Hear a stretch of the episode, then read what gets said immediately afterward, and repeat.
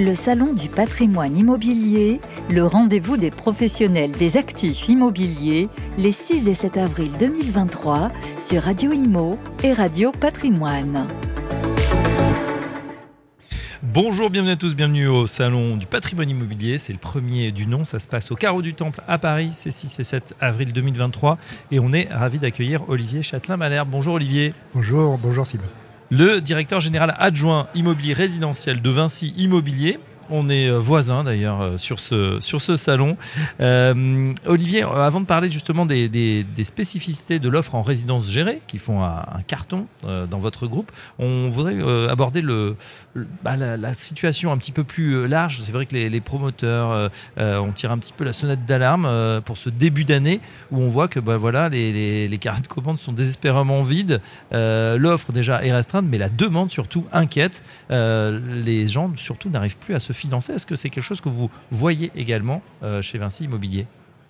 Alors oui, euh, nous, alors la vie d'abord, tout d'abord, on va reprendre la vie du promoteur et en, effet, elle est un peu plus compliquée qu'avant.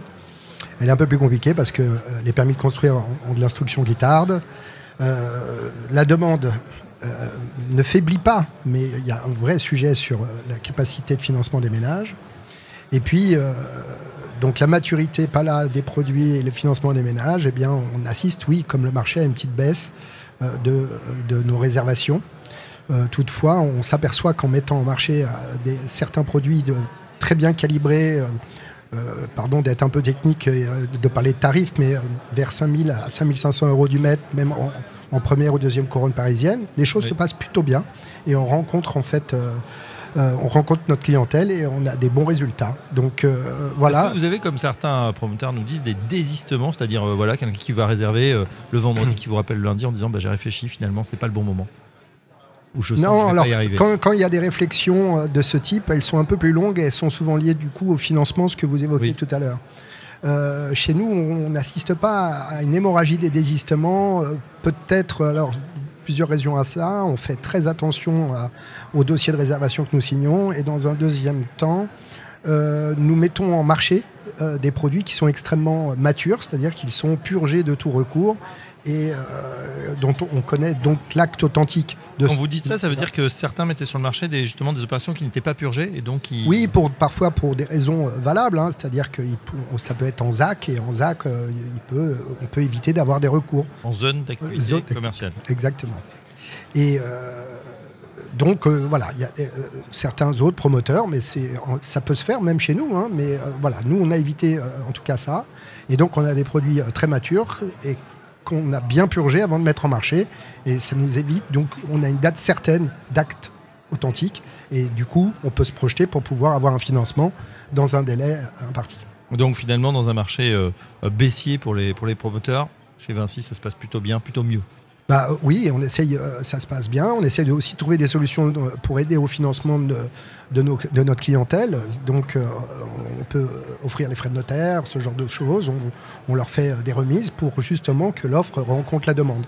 Bien sûr, il faut justement faire cet effort. Alors, on, se focalise maintenant sur les résidences gérées. On rappelle ce que c'est, ces résidences gérées, services pour les seniors, pour les étudiants?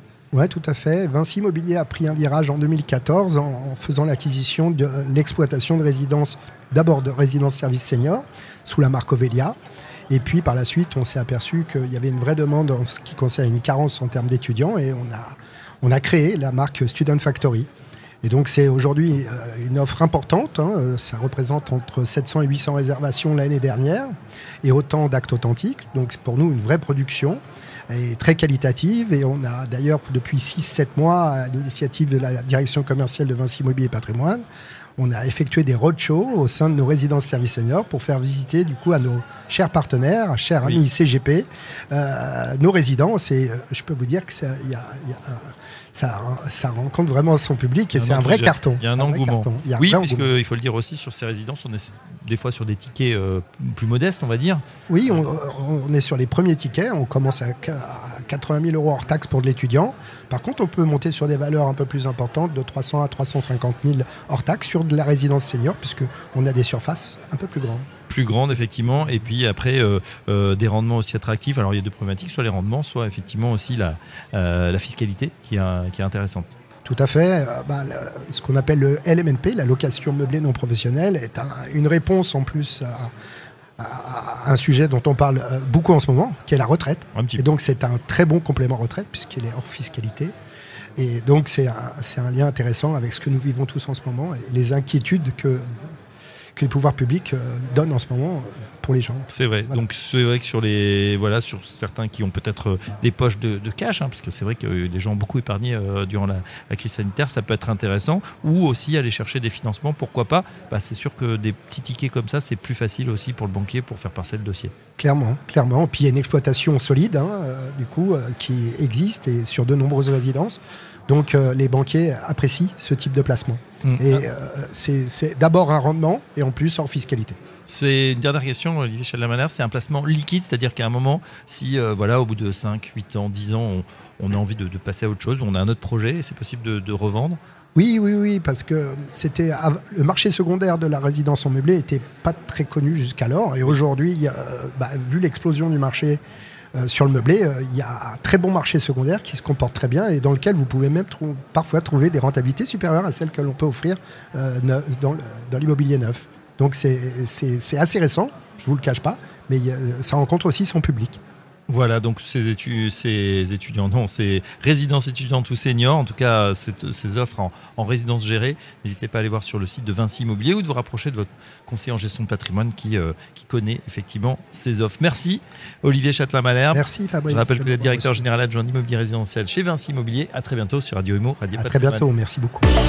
Le Salon du patrimoine immobilier, le rendez-vous des professionnels des actifs immobiliers, les 6 et 7 avril 2023 sur Radio Imo et Radio Patrimoine.